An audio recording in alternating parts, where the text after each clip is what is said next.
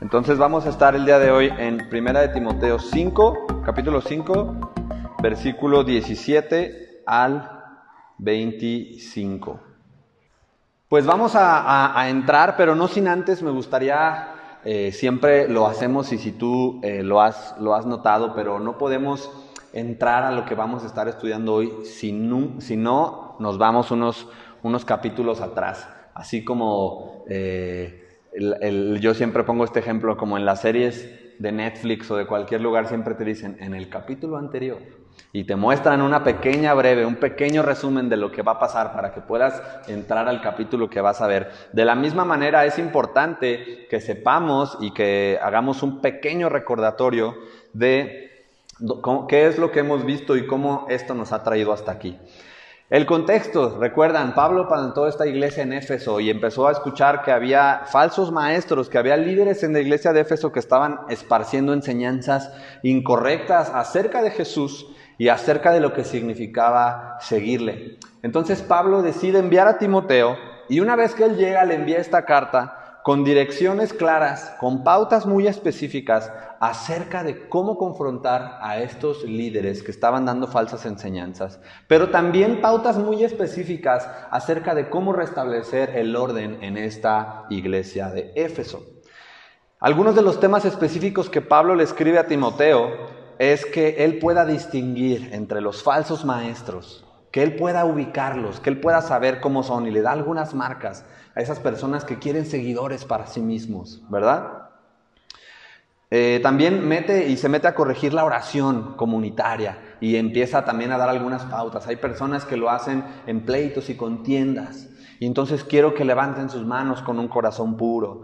Habla también del culto público y cómo se ve la participación entre hombres y mujeres dentro del culto público. Luego da características muy específicas acerca de cómo nombrar ancianos y diáconos en el liderazgo de la iglesia, ¿verdad? Y dice muy claramente características, esposo de una sola mujer, que no se ha dado al vino. Y recuerdan que todas estas características nos apuntaban a una palabra, intachable, irreprensible, que nadie pueda sostener una acusación contra ese hombre. Y luego habla acerca de comer ciertos alimentos y acerca del matrimonio y las relaciones. ¿Se acuerdan que Atanasio nos, exponía esto? Que estos falsos maestros estaban diciendo que era pecaminoso comer ciertos alimentos y que tampoco eh, debían de abstenerse del matrimonio porque era pecaminoso. Entonces Pablo le escribe a Timoteo corrigiendo eso. Si estás siguiendo nuestro plan de lectura, sabes que en el capítulo 5, anteriormente, Pablo también le da unas pautas a Timoteo acerca del cuidado de las viudas. ¿Cómo deberían de cuidarlas? ¿Qué viudas deberían de estar dentro del apoyo de la iglesia y no? Y ahora nos vamos a meter, y aquí es donde estamos el día de hoy. Pablo sigue dándole a Timoteo pautas muy específicas, directivas muy claras acerca de cómo el resto del cuerpo de Cristo debe responder ante la buena labor de los ancianos o ante su pecado. Mi alegría sería que el día de hoy puedas irte con esto en mente. El buen trabajo que los ancianos desempeñan en respuesta al Evangelio de Jesucristo en algún momento será expuesto y evidente. La iglesia también en respuesta al Evangelio de Jesucristo debería practicar el honor, el cuidado y el sustento de aquel hombre que está desempeñando bien su labor. Pero por otro lado, la, iglesia y el liderazgo deben corregir al extraviado y estar atento contra las amenazas de los falsos maestros. Vete con esto en mente. El buen trabajo que los ancianos hacen respondiendo al Evangelio de Jesucristo, la iglesia también respondiendo al Evangelio de Jesucristo debe ver por el cuidado el honor y el sustento de dicho hombre. Pero también el liderazgo de la iglesia y el resto del cuerpo de Cristo deben estar atentos contra los falsos maestros y para corregir aquel que se ha extraviado. Vamos entonces a entrar ahora sí al, texto, al mole. No tengo ejemplos de, de pozole como Atanasio, pero sí tenemos ejemplos de mole. Vamos a entrarle al mero mole, a lo que nos toca hoy, a lo que nos truje chencha. Entonces, vamos a, estar en el versículo 17 al 19, lo voy a, volver a leer. Dice, los ancianos que dirigen bien los asuntos de la iglesia son dignos de doble honor, especialmente los que dedican sus esfuerzos a la predicación y a la enseñanza. Y luego da un ejemplo ahí y está citando otra escritura, pero dice, pues la escritura dice, no le pongas bozal al buey mientras esté trillando y que el trabajador merece que se le pague su salario. Vamos a meternos también al 19. No admitas ninguna acusación contra un anciano a no ser que esté respaldada por dos o tres testigos. Entonces, Tema número uno, y si estás anotando ahí puedes poner punto número uno, los ancianos que desempeñan bien su labor deben ser honrados. Los ancianos que desempeñan bien su labor deben ser honrados. Pero necesitamos, para poder em-, empezar a entrar al tema, necesitamos definir cuáles son esas labores de un pastor. ¿Cómo vamos a saber que un pastor está desempeñando bien su labor? ¿Qué son esas cosas que ese anciano, ese pastor, tendría que estar haciendo?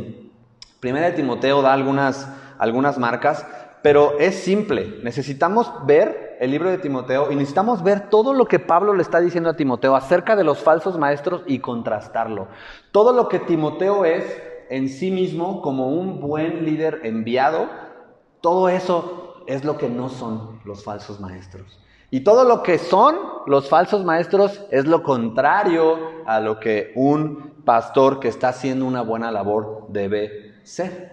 No estoy hablando aquí de las características que Saúl nos compartía acerca del irreprensible, acerca del intachable. Estoy hablando aquí de sus tareas prácticas, del día a día. Esta es la calificación, este es el carácter de un pastor. Ahora vamos a hablar de su función. Una vez que ese carácter ha sido probado, una vez que ese carácter ha sido mostrado, ¿qué es lo que ese pastor hace? Y te voy a dar algunas algunas cosas que hemos podido ver en Primera de Timoteo, pero también a lo largo de la narrativa bíblica. Y dice, los pastores enseñan y guardan la doctrina. Enseñan y guardan la doctrina. La doctrina, mi doctrina, lo que yo creo acerca de ciertos puntos secundarios, no. Enseñan a Jesucristo mismo y guardan que lo que la iglesia hace, que lo que la iglesia escucha, que lo que la iglesia enseña y que lo que la iglesia aprende sea a Cristo Jesús. Un pastor, un anciano, enseña y guarda la sana doctrina, Cristo mismo. Un anciano pastorea, está velando por aquellos que Dios ha puesto bajo su cargo. Está velando por ellos, orando por ellos, preocupado por su crecimiento espiritual, llevándolos a las escrituras, a pastos verdes donde puedan encontrar a Cristo Jesús y donde puedan madurar. Un anciano también protege la unidad de la iglesia. Se, le hace frente a la división, a los chismes y a la calumnia. Los ancianos modelan, es parte de enseñar, pero modelan. Los ancianos tienen que ser hombres con carácter, capaces de decirte, sígueme como sigo a Cristo. No es fácil, no es cualquier cosa. Los ancianos modelan. Y no hablo de pasarelas, hablo de en la vida diaria. Ellos modelan. Los ancianos también amonestan y exhortan y corrigen cuando la iglesia se ha extraviado.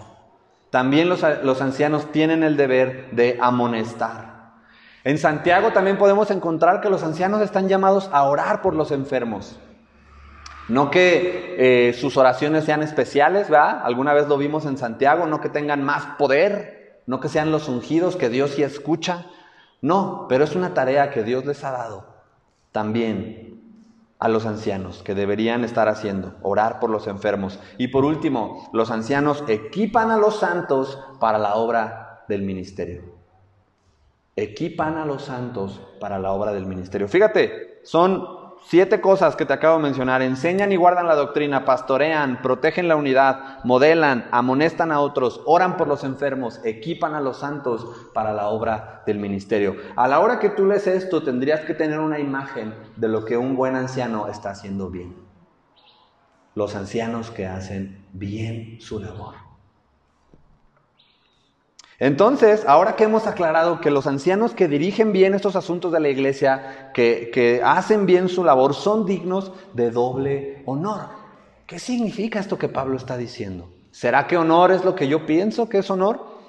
Vamos a, vamos a, profundizar un poco ahí porque estaba eh, investigando un poco y la palabra griega es la palabra timé, que significa honor, pero significa dignidad, significa estima del más alto grado, pero también significa dinero pagado. Mario, estás diciendo que los ancianos son dignos de doble pago. Vamos a aclarar. No solo significa pago, pero es parte de las cosas que la palabra en sí misma significan. Dignidad, estima del más alto grado, pero también un valor monetario pagado. Entonces, cuando Pablo está diciendo que ellos son dignos de doble timé, de doble de esta palabra griega, de doble honor, ¿a qué se está refiriendo? Hay varios estudiosos que tienen diversos puntos específicos ahí, porque si no contamos con el contexto histórico, original de lo que estaba pasando ahí, en ese contexto, la dignidad y el respeto eran mucho más valiosos que el dinero. La dignidad, el respeto y la admiración, que tú fueras un maestro que la gente respetaba, era mucho más valioso en su contexto original. Pero eso no significa que no esté hablando de dinero pagado. Entonces algunos estudiosos piensan que cuando está hablando el apóstol Pablo de doble honor se refiere a doble honra, a doble estima, a doble dignidad de la masa alta. Algunos otros piensan que sí se refiere a que debería de ganar un doble salario de lo que normalmente se gana. Pero algunos otros piensan que cuando se refiere al doble honor se refiere a que son ambas. Por eso habla del doble honor que deberíamos de tenerlos en alto estima, con gran dignidad, pero que también deberíamos ver por qué ese pastor pueda vivir dignamente y que la iglesia puede hacer algo por su manutención. Aquí también hay otra palabra, y si te fijas dice, más aún o especialmente Así lo dice, especialmente a los que enseñan y predican. Especialmente a los que dedican sus esfuerzos a la predicación y a la enseñanza. Necesitamos poner este candadito, como decimos aquí nosotros.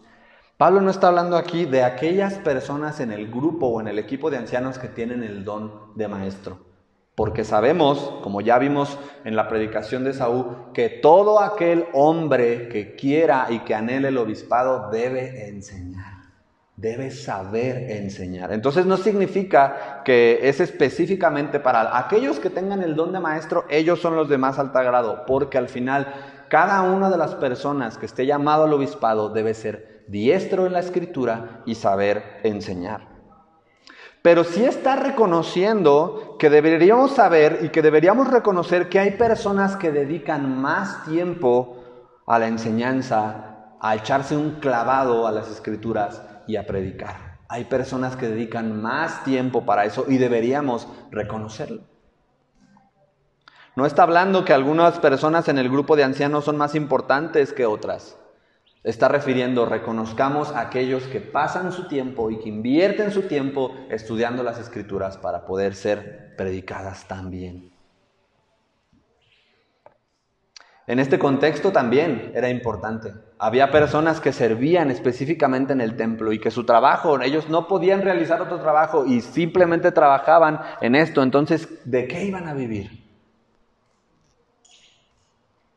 Y aquí es donde Pablo decide utilizar y decide apoyarse con otras partes de las escrituras para decir el buey que trilla. Está dando esta, esta explicación, ¿verdad? Dice, pues la escritura dice, no le pongas bozal al buey mientras esté trillando y que el trabajador merece su salario.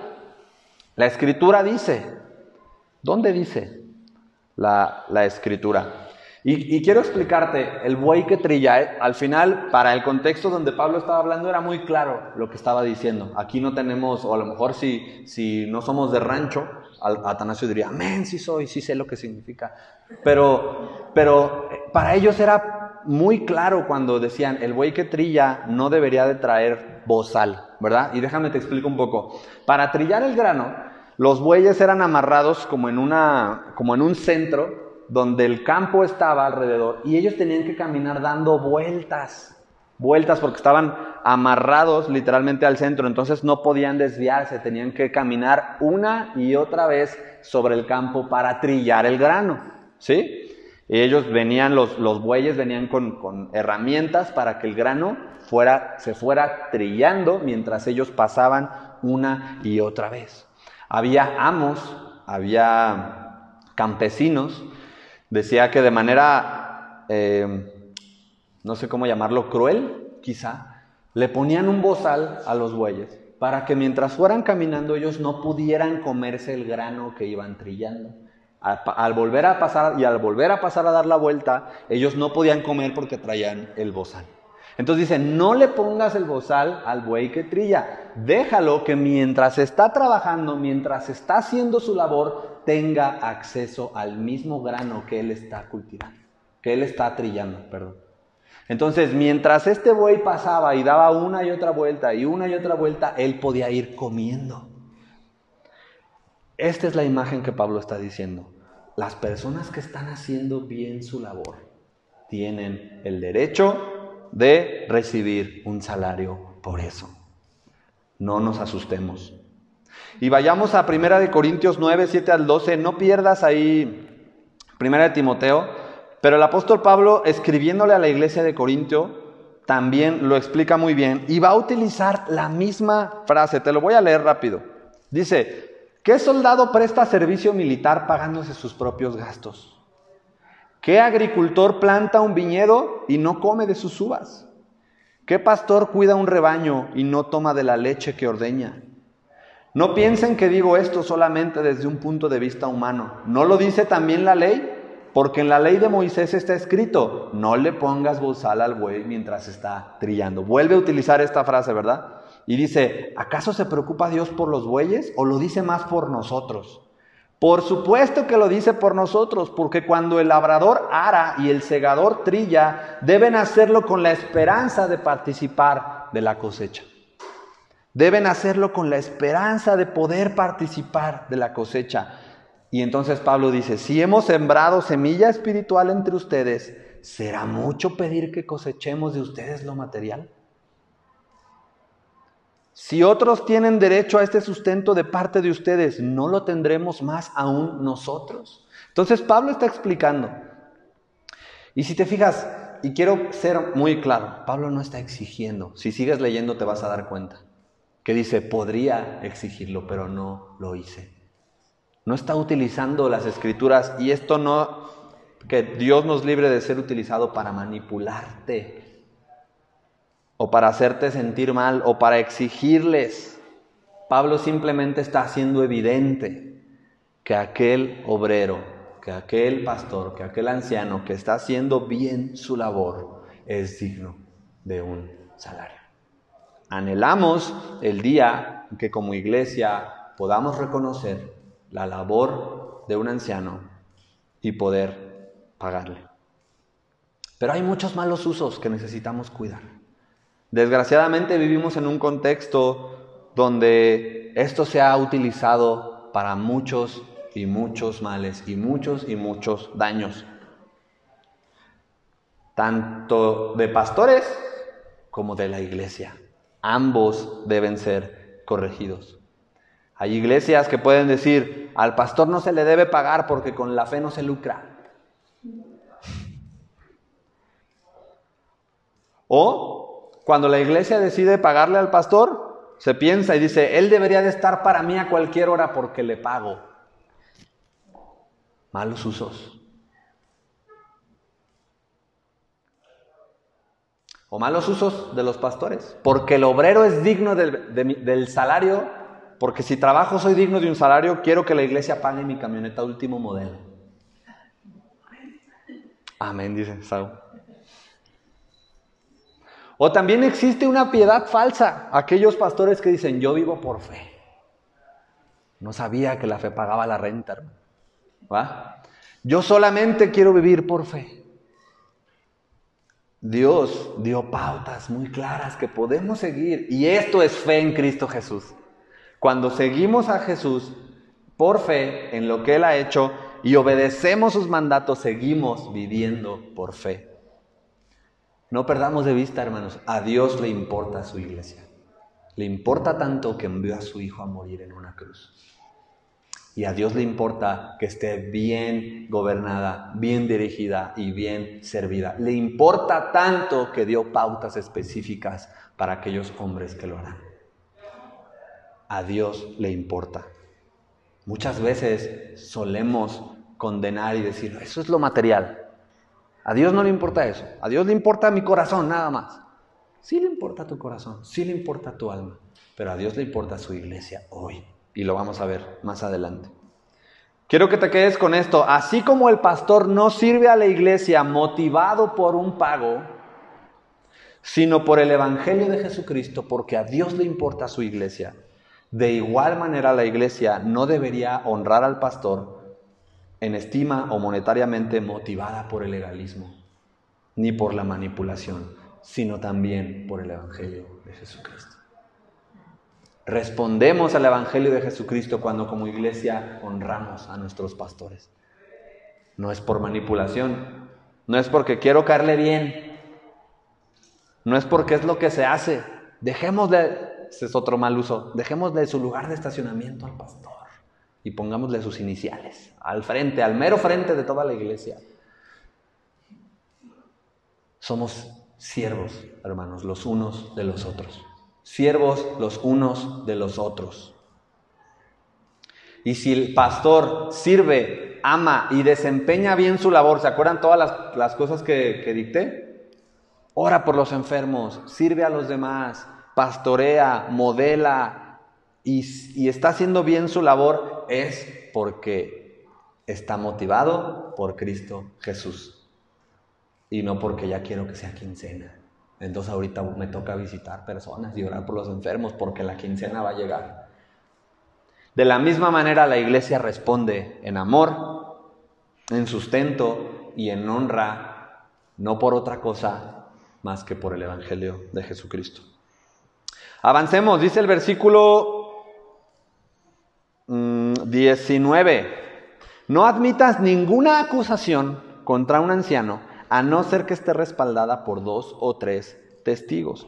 No admitas ninguna acusación contra un anciano a no ser que esté respaldada por dos o tres testigos.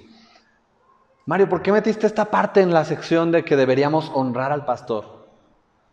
¿Será que los pastores son más dignos de presentar varios testigos contra sus acusaciones? ¿Será que si alguien acusa a un anciano sí tiene que presentar a dos, tres testigos, pero si alguien acusa a otra persona de la iglesia sí puede hacerlo solamente él? ¿Los ancianos son más importantes? No. En Deuteronomio 19:15, cuando Dios está dando la ley a su pueblo Israel, a cualquier persona, dice, cualquier persona que venga a acusar a otro, tiene que presentar dos o tres testigos. Esto no es porque los ancianos sean más importantes y necesites presentar dos o tres testigos contra una acusación, pero sí es porque la reputación de los ancianos es extremadamente importante, intachable, irreprensible. La reputación de los ancianos es extremadamente importante para el testimonio de la iglesia de Cristo en su ciudad. No se trata, y, quiero aclarar esto, es una de las cosas que podríamos, y que algunos de los, de los, de los eh, autores que leí dicen que, muy probablemente Pablo está escribiendo esto porque se acuerdan que, hace unas prédicas atrás vimos que había unas mujeres que se estaban metiendo en, en lo que no les importa, básicamente dice Pablo, ¿verdad? Y dice que muchas veces o que se cree que muchas veces Pablo está escribiendo esto porque muy probablemente estas mujeres podían hablar de los ancianos o podrían hablar de los líderes. Entonces dice, no tomes una acusación a la ligera, a menos que esté respaldada por dos o tres testigos. Es imperativo, es importantísimo. ¿Por qué? ¿Por qué es importantísimo? Porque hermanos, se los hemos dicho aquí varias veces, te vamos a fallar. Muchas veces no vamos a cumplir tus expectativas. Puedes tener algunas expectativas de los ancianos y de los futuros ancianos aquí, sí puedes tener expectativas. ¿Cuáles son? Todas las que acabo de mencionar. Que te estén guiando a Cristo, que te estén llevando a la palabra, que estén modelando con su propia vida, que estén orando por los enfermos, que te estén sirviendo y que lo hagan bien, motivados por el Evangelio de, Jesucristo. Sí puedes tener esas expectativas, deberías de tenerlas.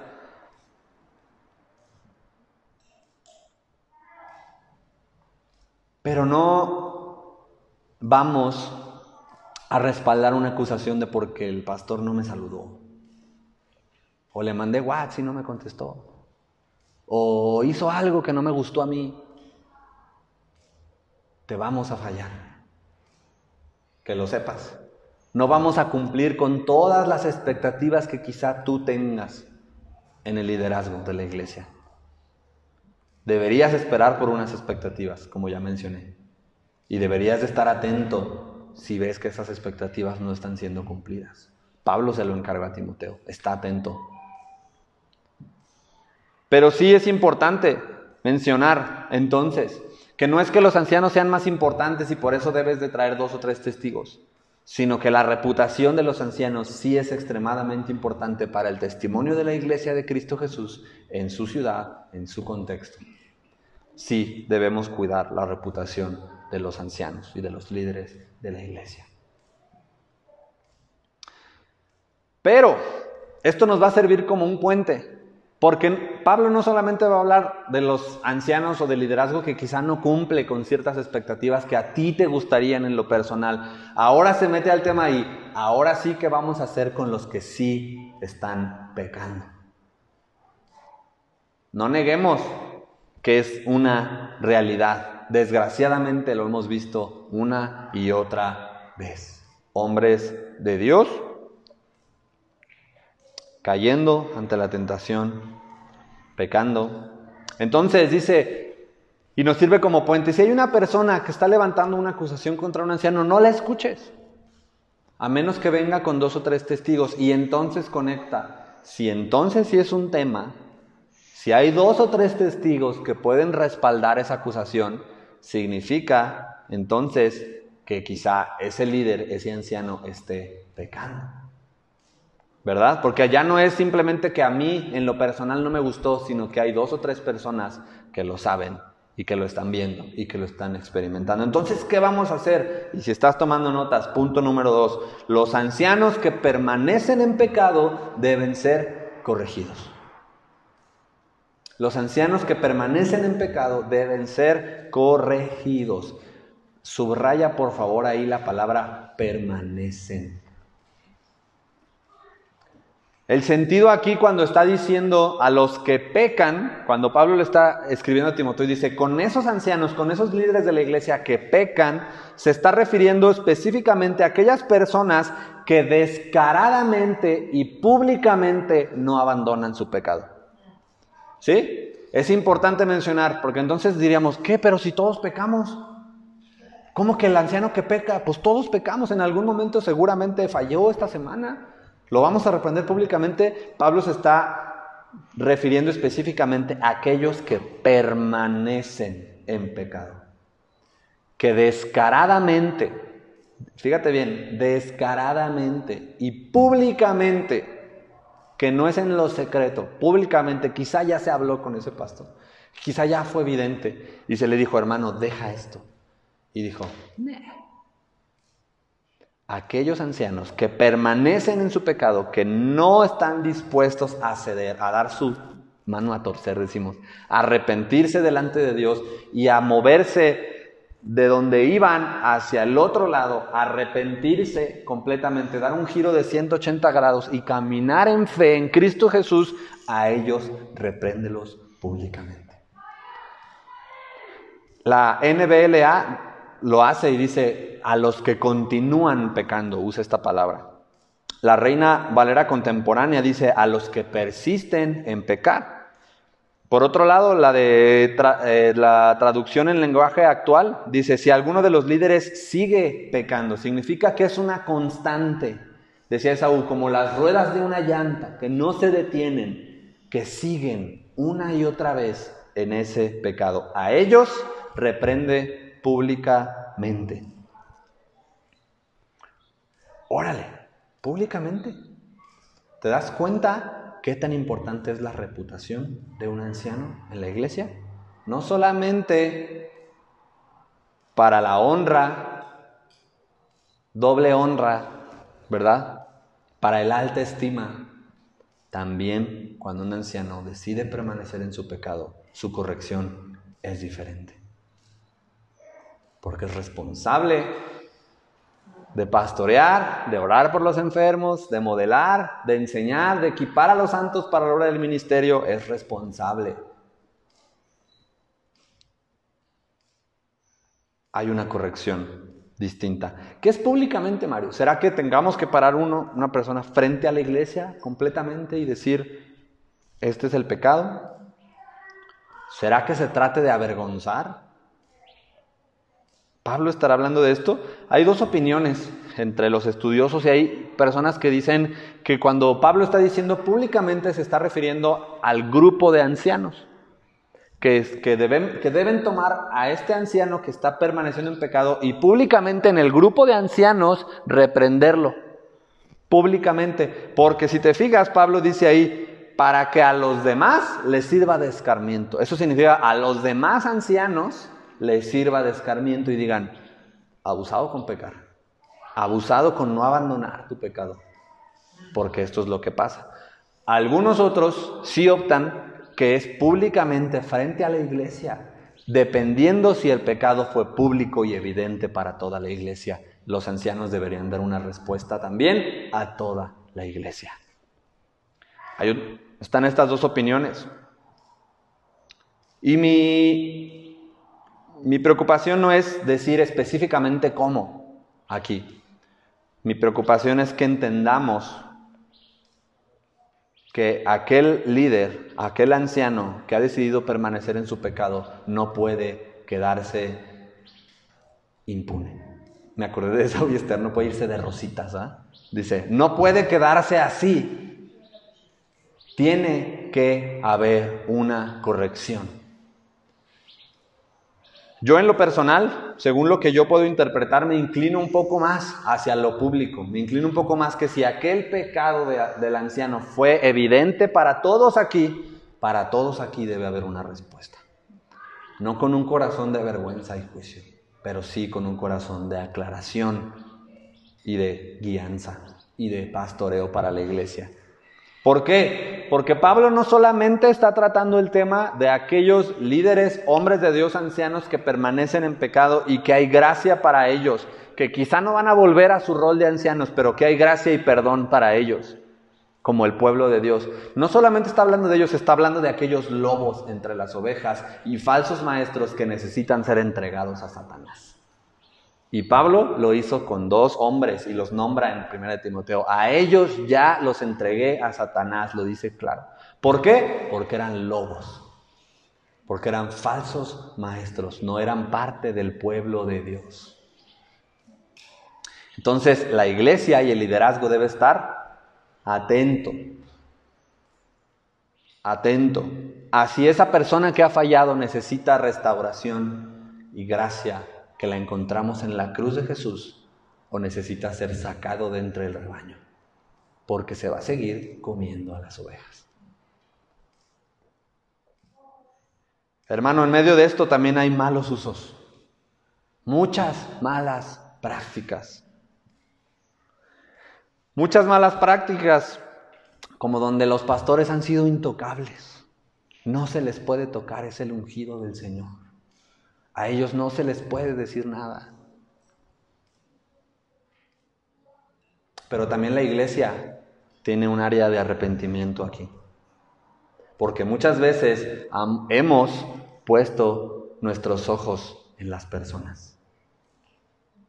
Hemos seguido a personas por nombre y apellido, por su gran carisma, por su gran forma de predicar, pero no por su carácter y nos hemos olvidado de seguir a Cristo Jesús, quien sí dio su vida por ti. Ningún pastor va a morir por ti. Jesús lo hizo. A Él sigue. También aquí hay área de arrepentimiento, no solamente para los líderes que han sido intocables en, en las acusaciones, también para la iglesia. Estaba hablando con Esaú esta semana y él me decía la frase, no, no recuerdo de, de quién, pero decía, el problema no es que las falsas enseñanzas entraran en la iglesia. El problema no eran los falsos maestros enseñando eso, sino que la iglesia aceptaba esas falsas enseñanzas. Que la iglesia no estaba consciente de esas falsas enseñanzas. Sí hay que corregir, sí hay que decir, los pastores, los líderes no van a quedar impunes necesitan ser corregidos y no son intocables.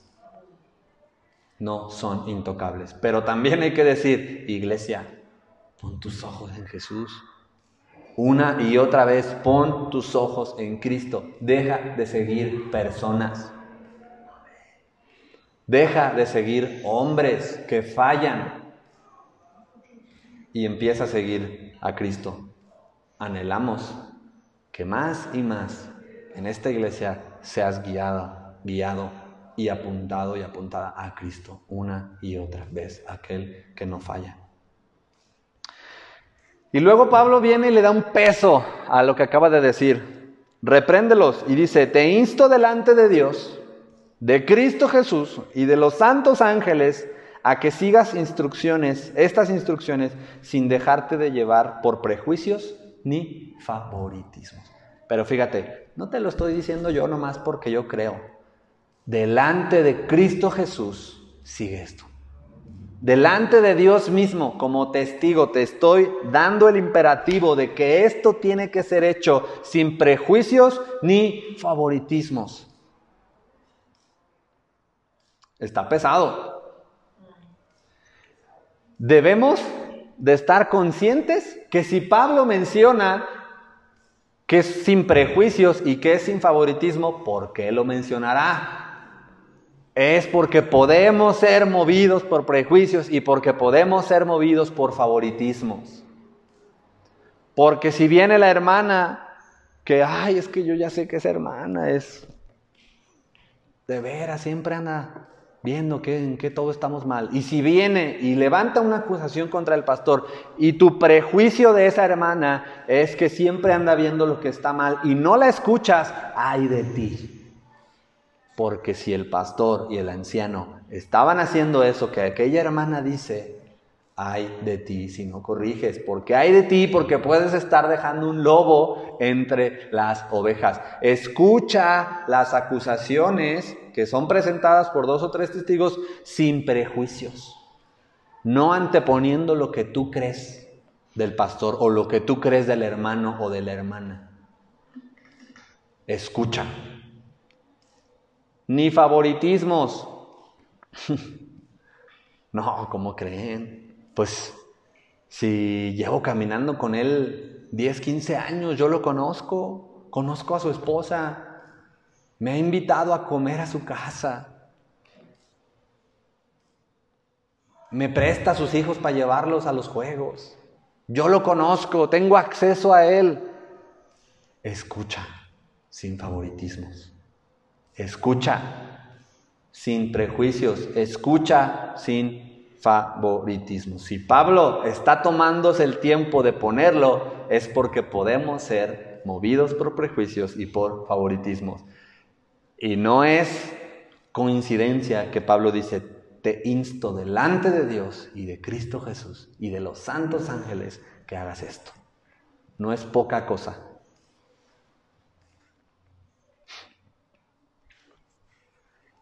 Vamos cerrando. Punto número tres, y este es como Pablo está dejando un candado, un sello práctico para Timoteo. Punto número tres, el liderazgo no se establece a la ligera. ¿Quieres ahorrarte todos esos dolores de cabeza? ¿Quieres ahorrarte todas esas acusaciones? ¿Quieres ahorrarte todas esas exhibiciones públicas de las personas? ¿Quieres ahorrarte todo ese camino que a nadie nos gustaría caminar, no establezcas liderazgo a la ligera. No impongas manos a la ligera, Timoteo. Timoteo tenía que llegar a reaccionar a lo malo que ya estaba pasando. debía identificar falsos maestros y debía retirarlos de la iglesia y debería hacerles frente. ¿Quieres ahorrarte todo eso? No hables de liderazgo tan pronto con las personas. No impongas manos tan fácil. Checa su carácter. No que predican bien padre. No que me llevo muy bien con él. Mira nada más qué carisma tiene. Checa su carácter. Dice el versículo 22, no te apresures a imponerle las manos a nadie. No sea que qué, que te hagas cómplice de pecados ajenos. Eso significa, tú puedes venir, decir, yo digo que esta persona es líder, pásale, oramos, tú ya vas a ser anciano y al rato sale la cochinada. Y fuiste cómplice. ¿Quieres ahorrarte ¿Quieres no pasar por ahí? No pongas manos a la ligera, Timoteo. No sea que te hagas cómplice de, pecados ajenos. Consérvate puro. Luego en el versículo 3, 23, Pablo le da un, una recomendación a Timoteo y dice, no sigas bebiendo solo agua, toma también un poco de vino a causa de tu mal de estómago y tus frecuentes enfermedades. Muchas personas creen que este, este versículo es, es una... Olvidé la palabra, pero es básicamente una, una, una cita que está puesta ahí que no está alineada al mensaje principal que Pablo está dando. Le está dando un consejo como me acordé de esto y te escribo esto. Pero sale de lo que Pablo está intentando hablar. Esta tiene una palabra. Pero hay otras personas que dicen que Pablo lo menciona porque muy probablemente estos falsos líderes, su pecado público que habían decidido no abandonar y que era público y que era descarado para todos, era el tema del alcohol. Entonces Pablo cuando le dice mantente limpio, mantente puro, y le da este consejo, toma solo un poco de vino para tu malestar, que muy probablemente está respondiendo a que estos líderes, el pecado que habían decidido no abandonar y el pecado que estaban practicando descaradamente era el uso del alcohol. No sabemos y hay cosas que no necesitamos saber. Pero sí podemos quedarnos con que Pablo le está dando un consejo a Timoteo como un padre a un hijo que se preocupa por el testimonio irreprensible e irreprochable de su discípulo Timoteo. Y cierra y dice, los pecados de algunos son evidentes aún antes de ser investigados. A veces no va a requerir tanta investigación, son públicos, son evidentes, es claro mientras que los pecados de otros se descubren después. La palabra ahí es, los siguen, van atrás de ellos, van a sus espaldas, te vas a enterar más adelante. De igual manera, también son evidentes las buenas obras. También vas a poder ver vas a poder experimentar, vas a poder estar en primera fila cuando un anciano esté haciendo bien su labor. También algunas van a ser evidentes o algunas tú no vas a saber el buen, la buen, el buen trabajo o el buen labor que los ancianos están haciendo. Pero tarde o temprano también se manifestarán. Un día, hermanos, segunda de Corintios 5:10, todos estaremos frente al tribunal de Cristo. Y ese pecado oculto que te llevaste a la tumba o esa obra buena que hiciste también será puesta delante de Cristo Jesús. Él lo sabe. Él ya lo sabe. No podemos esconder. Pablo no está haciendo esto ni diciéndolo para qué miedo un día. Yo me acuerdo que de chiquito una vez leí un, librito de esos que venden en las bibliotecas, en las librerías cristianas de, los larguitos. Y, y, así era, Jesús era el juez y decían que tu vida te la iba a pasar en una película, en un proyector grande que todos lo iban a ver. Y era así como de, ay Jesús, qué miedo. Y ya cuando saliera, ya cuando saliera esa cosa que tú sabes y tú sabes y yo sé, ya era así de adelántale, Sáltate ese pedazo, por favor. No está haciendo esto Pablo. No está diciendo esto. Está diciendo, Cristo lo conoce todo. Y un día las buenas obras también, no solamente está hablando de lo malo, un día las buenas obras que esos ancianos quizá también hagan, sin querer que nadie se entere, tras bambalinas, también Dios las ve y también las, las recompensará. Buenas noticias también. Hermano, liderazgo no se establece a la ligera. No por nada Pablo está dando todo un capítulo a revisar el carácter de aquellos hombres que anhelan el obispado. Pero también hay muchos malos usos en la iglesia y que Dios nos libre. ¿Cómo? Como evaluar habilidades, como evaluar, carisma, evaluar prédicas, evaluar número de followers en Instagram, evaluar números, números, números, porque malamente hemos pensado que eso es éxito. Carácter es éxito. ¿Qué otra cosa en malos usos? Las familias. Yo voy a dejar de ser pastor, pero voy a dejar a mi hijo que se queda con la plaza. ¿Ah? Del IMSS. Se quedó con la plaza el, el que sigue. Malos usos. Es por carácter. Qué bueno. Y si el hijo de aquel pastor está siendo llamado al obispado, también va a pasar por evaluación de su carácter. También que sepas que cualquier persona que esté llamado al ancianato aquí, Ata, Esaú, yo, y los que vengan van a pasar por el mismo proceso de poder ver su carácter, no sus prédicas, no sus enseñanzas, no si le caen bien a la demás gente. ¿Y saben qué? La iglesia local tiene que afirmar el liderazgo de ese hombre. Y por favor, te lo digo de una vez, si lo vas a firmar porque te cae bien, piénsalo dos veces. Porque puede ser cómplice. Y un día podemos estar aquí enfrente siendo reprochados públicamente. No se establece a la ligera. Te recuerdo las labores de un pastor. No me estoy metiendo al carácter del anciano. Me estoy hablando de sus labores.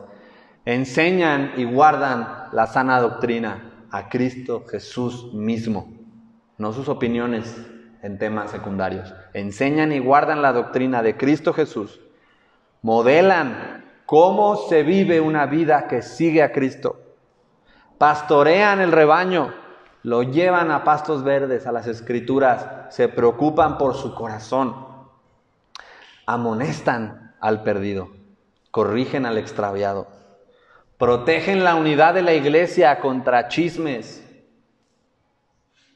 Oran por los enfermos y equipan a los santos para la obra del ministerio. Esas cosas sí son expectativas que deberías de tener de todo aquel persona que quiere el obispado, que quiere el liderazgo de una iglesia local. Hermano, todo esto que acabamos de hablar hoy no tiene sentido si lo sacamos de la iglesia local. Todo esto se practica en la iglesia local. ¿Todo el mundo debería de honrar a todos los pastores? ¿O su iglesia local es, debería de hacerlo? ¿Todo el mundo debería reprender públicamente a los pastores que han pecado? ¿Cómo lo conocen? Esto es practicado en la iglesia local. Si el pecado se ha hecho evidente o sus buenas obras se han hecho evidentes, es porque comparten su vida como iglesia local. Si la iglesia se tratara de cultos, como decía Saúl, yo podría fingir toda una eternidad que todo está bien en casa. Pero si comparten su vida conmigo, si compartimos nuestra vida unos con otros, si somos transparentes en lo cotidiano unos con otros, nos vamos a dar cuenta de que seguimos necesitando el Evangelio de Jesucristo. Todos los días. Esto no tiene sentido fuera de la iglesia local. La iglesia local afirma también el liderazgo de un hombre. Es en la iglesia local. Es en aquellas personas que dicen, yo he caminado con él. Yo he visto su carácter. Yo lo conozco. No por sus sermones del domingo. yo lo conozco.